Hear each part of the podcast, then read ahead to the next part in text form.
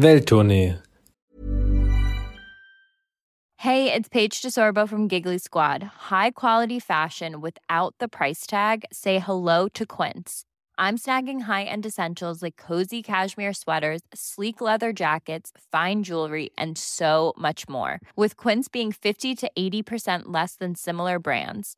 And they partner with factories that prioritize safe, ethical, and responsible manufacturing. I love that. Luxury quality within reach. Go to quince.com slash style to get free shipping and 365 day returns on your next order.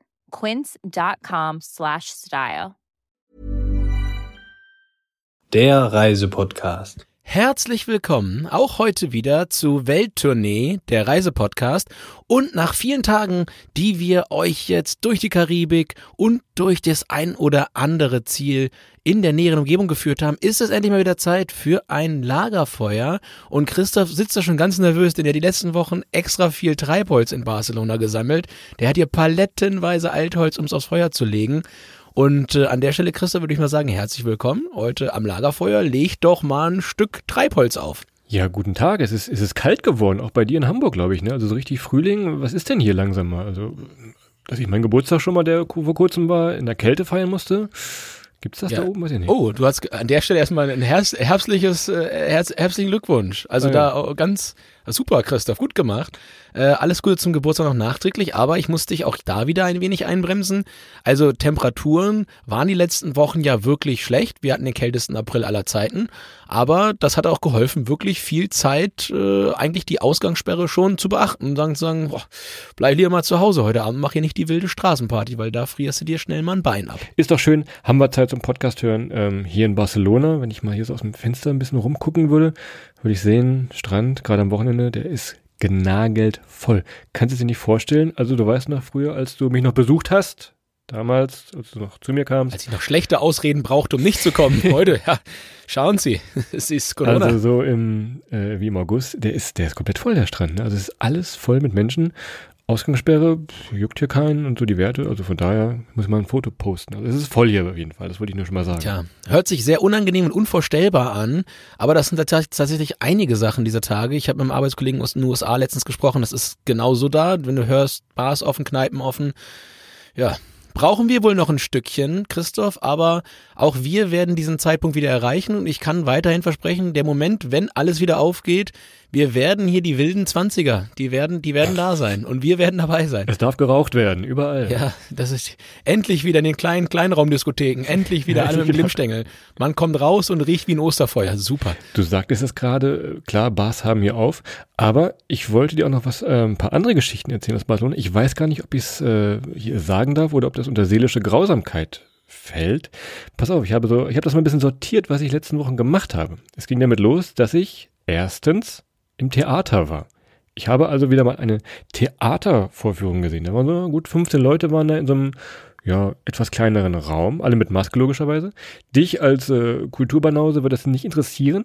Ich wollte nur mal sagen, ich war also schon mal wieder im Theater. Das ist Stufe, guck mal, wir sind jetzt unten, Stufe 1. Was sagst du? Ja gut, das kann ich aber, das kann ich aber direkt kontern. Ich habe die letzten Wochen viel Zeit an, an kleinen Berliner Bahnhöfen verbracht und Theater war da auch eine ganze Menge. Also ich könnte da wirklich, daraus kannst du alleine, äh, kannst du ein Buch schreiben. Ich sag nur mal äh, das Thema, Warum verstecken sich Leute, wenn die Polizei kommt, spontan hinterm Glascontainer? Zweite Frage, warum schreien Leute, die keine Zigarette bekommen, andere Leute an? Also da war eine Menge Theater, das kann ich irgendwann nochmal in Ruhe ausführen, aber also Theater kannst du einen Haken dran machen, hatte ich auch und ich muss nicht mal Eintritt bezahlen. Aber wie ging dieses Drama in mehreren Akten jetzt aus mit dem, mit dem Glascontainer? Was passierte da denn? Ist da irgendwas passiert? Naja gut, das war, du musst dir vorstellen, das war ein, ein, ein guter, äh, ein, ein, junger, ein junger Herr, der hatte seine Plastiktüte mit und schmiss Glas in den Glascontainer, nach Farben sortiert, ganz äh, in seiner bürgerlichen Pflicht. Da kommt die Polizei und das erste, was er macht, ist, ist duckt sich und versteckt sich in den Containern. Also ich weiß nicht, was da vorgefallen ist, aber prinzipiell hätte ich gesagt, ich wäre, also me- meine Mutter hätte Tränen in den Augen des Stolzes, wenn ich einmal so sauber die Glasflaschen nach Farben äh, sortiert hätte in meiner Kindheit, aber irgendwas war da wohl. Also irgendwie hat er wollte dann nicht gesehen werden beim Sortieren. Vielleicht war ihm das Wenn peinlich. das Lars Eidinger sehen würde, mit seiner Aldi-Tüte, der würde wieder ein schönes Foto machen. Das wäre schon mal eine schöne, ein schönes Spiel, ein schöner Auftritt Ja, wahrscheinlich. der würde wieder prügeln wollen. Naja. Naja, pass auf, also wir waren, das war die unterste Ebene. Ich sehe, ich habe dich noch nicht so mitbekommen. Punkt zwei, wir gehen eine Ebene höher. Ich habe zum ersten Mal seit Jahren oder einem Jahr wieder Live-Sport gesehen. Ich war hier beim großen FC Barcelona in der altehrwürdigen Basketballhalle und ich habe ein, ein Live-Basketballspiel gesehen. Barcelona gegen Alba Berlin. Das war krass, also live mit, mit Menschen und Sound. Das war wie so ein 3D-Effekt beeindruckt dich das ein wenig? Naja gut, angesichts dessen, dass du in den letzten einem Jahr auch keinen Live-Sport gemacht hast, äh, äh, aber ich mir allerdings auch bei meinem eigenen Live-Sport schlecht zugucken kann, würde ich sagen, das geht auch nochmal, der Punkt geht das erste Mal leicht an dich, aber ich war schon öfters in den letzten zwölf Monaten Teil von Live-Sport, äh, allerdings ja nicht zum Zugucken von Profisport, das, damit hättest du, da hättest du mich gekriegt, aber ja, mach weiter. Ich bin gespannt, das ist schon grausam genug, was jetzt als nächstes kommt, aber ja, Live-Sport ver vermisse ich in der Tat ziemlich doll. Es geht also immer noch. So, jetzt sind wir so auf der mittleren Stufe und jetzt ist halt die Frage, ob ich es erzählen kann oder wir das nachher rausschneiden müssen. Musste mal sagen. Vielleicht äh, ein, ein wunderbares Erlebnis. Ich war auf einem Festival. Ich vermute mal, es ist das erste und wahrscheinlich auch das einzige Festival in diesem Jahr. Aber alle Festivalfreunde kennen ja sicherlich das äh, Primavera Sound in Barcelona. Du warst auch schon mal da. Das ist unten an diesem Hafengelände, also auch mehr oder weniger in der Stadt. Man kann mit der U-Bahn hinfahren. Du wirst dich schwach erinnern. Es gab dieses Mal eine, eine kleinere Ausgabe, auch zwei Bühnen. Und vor den Bühnen standen äh, ja nicht dicht gedrängt die Leute, du kannst dir vorstellen, sondern Tische. Und an diesen Tischen konnte man dann zu viert sitzen. Man durfte nicht aufstehen, ein bisschen klatschen durfte man. Es war ein, ein seltsames ja, Unterfangen. Auch da kann ich gerne mal ein Foto posten. Es war kein richtiges Festival, aber ich glaube, äh, das gehört schon fast in seelische Grausamkeit. Live-Musik nach Live-Sport. Ja, na gut, an der Stelle hast du mich jetzt auf jeden Fall. Gut, dass du nochmal dazu gesagt hast, dass das alles äh, Teil von diesen Modellversuchen war und du nicht einfach wirklich bei so einem richtigen, vollen, ausverkauften Event irgendwo warst, aber Tja, Live-Musik. Wir haben bei uns in Berlin in der Straße, wo ich jetzt neuerdings unter der Woche wohne, da mehr gleich zu, haben wir immer so einen äh, Saxophonspieler, nee, kein Saxophon, ein, ein äh, Dudelsackspieler, der spielt da abends immer. Das ist äh, auch Live-Musik, auch sehr schön, man bleibt gern mal kurz stehen äh, mit einem Glas Bier in der Hand, aber ja, ist natürlich ein bisschen was anderes als natürlich ein Festival, aber so ein Stück Live-Musik, aber naja gut, das, das lasse ich nicht gelten, damit gewinnst du eindeutig die Corona-Challenge. Also was ich sagen wollte, vielleicht so, so schlimm wie die ganzen Nachrichten sind, vielleicht macht auch ein wenig Mut. Barcelona und gerade Spanien, die, die testen schon fleißig, die überlegen sich schon. Vielleicht habt ihr das mitbekommen, weil in den Nachrichten, des, das wäre die nächste Stufe, in der unserer großen Konzerthalle hier oben auf dem Berg gab es ein, ein Konzert mit einer katalanischen Band. Äh, jeder musste sich vorher testen lassen. Das waren, glaube ich, 5000 Zuschauer. Die haben dann alle in die, in die Halle reingeholt. Mit und waren es alles Katalanen? Das weiß ich nicht. Das äh, kann, ich, kann ich. Ach, darauf wurden sie nicht getestet. Also. nee, sie wurden auf das natürlich auf dieses Virus getestet. Ach so. Und ähm, dann äh, wird jetzt, glaube ich, demnächst kommt die Auswertung, ob das äh, gut verlaufen ist. Also, was ich jetzt eigentlich sagen wollte mit diesen grausamen Geschichten für viele Ohren, irgendwo da ganz hinten am Horizont ist vielleicht ein bisschen, ein bisschen Licht tatsächlich sogar. Ne? Also äh, dranbleiben, Mut machen. Also es, es geht auch, wenn man es in Deutschland gerade wahrscheinlich äh, eher traurig ist, ein bisschen, ne? die Stimmung auch. Am Ende des Tunnels sind Licht und Bier, Christoph, und das kann ich an dieser Stelle jetzt offensichtlich und offiziell verkünden und versprechen. Zumindest, dass dort Bier ist. Für Licht müssen wir mal gucken, was der Feuerteufel macht, aber ja, Bier kann ich auf jeden Fall neuerdings versprechen. Und äh, ja, du weißt es, das wäre jetzt auch gleich mal das Update von mir. Und ich habe es gerade schon gesagt, ich bin jetzt öfter in Berlin äh, und zwar habe ich einen neuen Job angenommen. Und ja, wie soll ich sagen, Christoph, es, es, es kam so, wie es kommen musste. Ich bin zu guter Letzt in der Bierindustrie gelandet und äh, mal wieder. Ja, mal wieder in der Bierindustrie gelandet, aber äh, diesmal bei der absolut coolsten Brauerei auf dem Planeten und der einzigen CO2-negativen Brauerei auf dem Planeten. Und zwar bin ich jetzt äh, ja verantwortlich äh, für Brewdog äh, in Deutschland und ja kann versprechen, es gibt Bier am Ende des Tunnels. Und dadurch, äh, ja, Anfang der Woche geht's nach Berlin, Ende der Woche geht's wieder zurück nach Hamburg. Drei, vier Tage die Woche bin ich in Berlin, Christoph, und äh, von daher kann ich zumindest von ein wenig Reisetätigkeit berichten. Ich habe die ersten Tage umzugsweise noch mit dem Auto gemacht und ich kann dir auf jeden Fall schon mal eine Sache sagen. Ich habe mit Abstand die beste Autobahnraststätte Deutschlands rausgefunden. Ja. Und zwar ist das alle, für alle, die ist es der, die Raststätte Lienumer Bruch. Und zwar, wenn ihr aus Berlin nach Hamburg fahrt, ähm, auf der Streckenseite findet ihr die? Ganz, ganz ehrlich, du musst dir das vorstellen. Ich komme in die Autobahnraststätte. Ich, ich springe jetzt ein bisschen, aber ich komme da rein richtig ausgehungert. Umzugstag, alles darüber gefahren und so weiter. Abends 9 Uhr, will nach Hause, zurück nach Hamburg. Ähm, halte dort an, spät abends, neun, halb zehn, gehe in den, in den Shop rein und möchte mir äh, ein Mozzarella-Tomate, Tomate-Mozzarella-Baguette äh, holen. Ja. Da sagt die Frau hinter dem Tresen zu mir, warten Sie, das liegt hier schon seit ein paar Stunden, ich mache Ihnen mal ein frisches. Und dann hat die das auch noch warm gemacht. Das war, ich, ich, also normal kennst du das ja, du normal reißt man sich mal den Gaumen auf. Das kennst du so, so, so, so, so Raststätten essen, also Gaumen aufreißen. Das war warm, das war weich. ganz hervorragend. Also von daher, Lino Bruch, anhalten, schöne Grüße. Gab es noch Bockwürste und sowas? Ja, aber man ist ja so ein schönes Bockwürsten gibt's ja immer nur in einer Raststätte, ne? Man isst das ja fast nicht mehr. Wenn wir hier diese Spezialfolge gerade machen mit Raststätten, fällt mir ein, bei meiner Spanien-Tour im letzten Jahr, habe ich zum ersten Mal, normalerweise in Deutschland ist ja immer auf den jeweiligen Autobahnseiten sind ja die Raststätten, logischerweise doppelt verdienen und, äh, und so weiter. In äh, kurz vor Valencia, glaube ich, gibt es eine, eine Raststätte, die auf einer Brücke gebaut ist und man kann auf diese Raststätte von beiden Seiten drauf zugehen, einfach über eine riesige Brückenkonstruktion. Vielleicht, wenn wir mal wirklich diese Spezialfolge machen mit den besten Autobahnraststätten der Welt, Europas, äh, müssen wir auch die vielleicht nochmal besuchen tatsächlich. Oh, ich weiß, da laden, weißt du, wenn wir uns da einladen, dann haben wir einen Kumpel, der ist LKW-Fahrer, der wird auf jeden Fall, den holen wir uns dafür mal ran. Der soll mal ein paar, der soll mal ein paar Tipps geben. Ich glaube, da, da kommen nochmal die Also ich ganzen. hab hier- ich, ich schreibe mir das schon mal auf, wie diese Folge, das machen wir auf jeden Fall hier den Zettel. Ja, du schreibst dir was auf, ich mach mir was auf. Ich habe ja jetzt äh, kurzen, kurzen Draht zum, zu gutem Bier äh, und mach mir jetzt mal einen schönen Elvis-Juice auf. Ähm, was ich dir aber eben noch erzählen wollte, ich habe äh, ja kein Auto mehr, Christoph. Das Ende einer, das Ende einer einer Dorfkind-Saga, ähm, die niemand für möglich gehalten hätte. Ich habe tatsächlich Die mit jetzt- dem Golf 2 begann. ja, die mit dem Fiat Punto begann. Schöne Grüße nach Italien. ähm, Schöne Grüße nach Italien. Ähm, ja, ich habe aber kein Auto mehr. Und zwar habe ich äh, Dienstwagen getauscht gegen, gegen schwarze Bahncard. Und äh, ja, Christoph, ich habe jetzt eine Bahncard und einen E-Roller, so einen kleinen, mir geholt so einen Klapp-E-Roller und bin jetzt wirklich voll elektrisch, voll CO2-neutral äh, unterwegs. Und äh, bisher muss ich sagen, das klappt erstaunlich gut und erstaunlich en, äh, entspannt.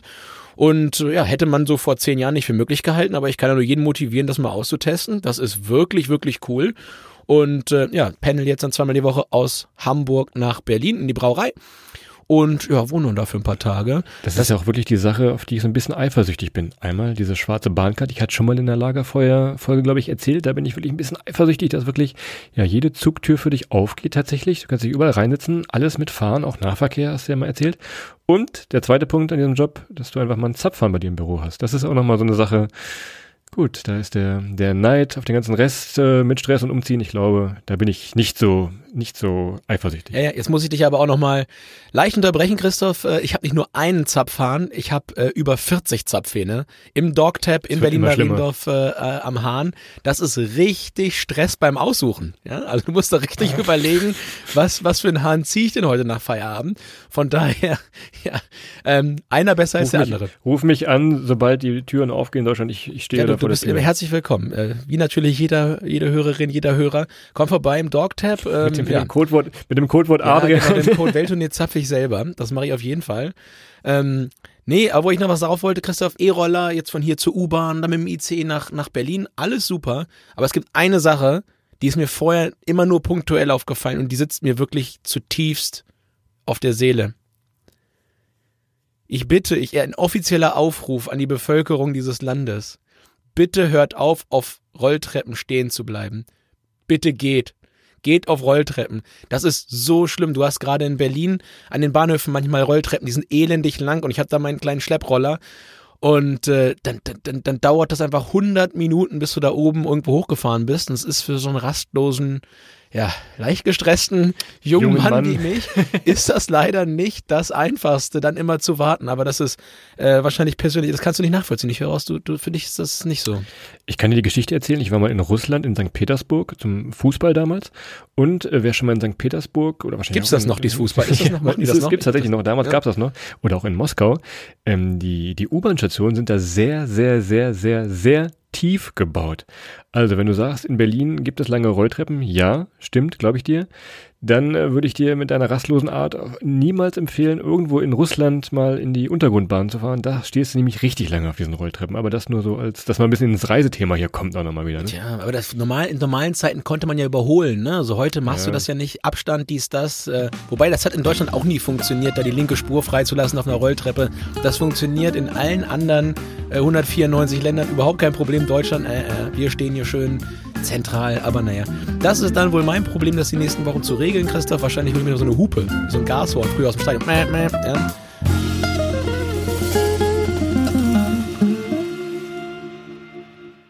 So, und wir wollten auch noch ein bisschen über, über Reise reden und wir nehmen diese Folge jetzt gerade live, wie ich hier sitze, am 25. April 2021 auf.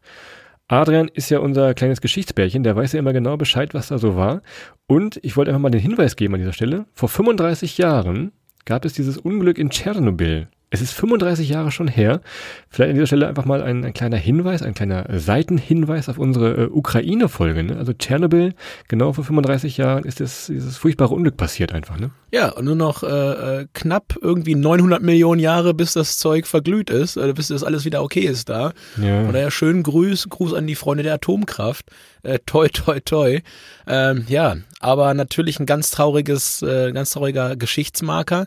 Und äh, hättest du es nicht gesagt, ich hätte es ehrlich gesagt nicht gewusst. Ich habe nur gesehen, dass in, in der, in der ARD-Mediathek ist es, glaube ich, deutlich mehr Chernobyl-Dokumentationen in den letzten Wochen wieder aufgetaucht sind. Äh, ja, von daher danke für den Hinweis und äh, ich denke gern natürlich aber an den Besuch in der Ukraine zurück, weil das eine wahnsinnig tolle Reise war und ich hatte es ja schon an der einen oder anderen Stelle gesagt, für mich immer noch bis heute vielleicht das überraschendste Land, in dem ich jemals gewesen bin, äh, mit Blick auf was erwartet man und was bekommt man am Ende des Tages.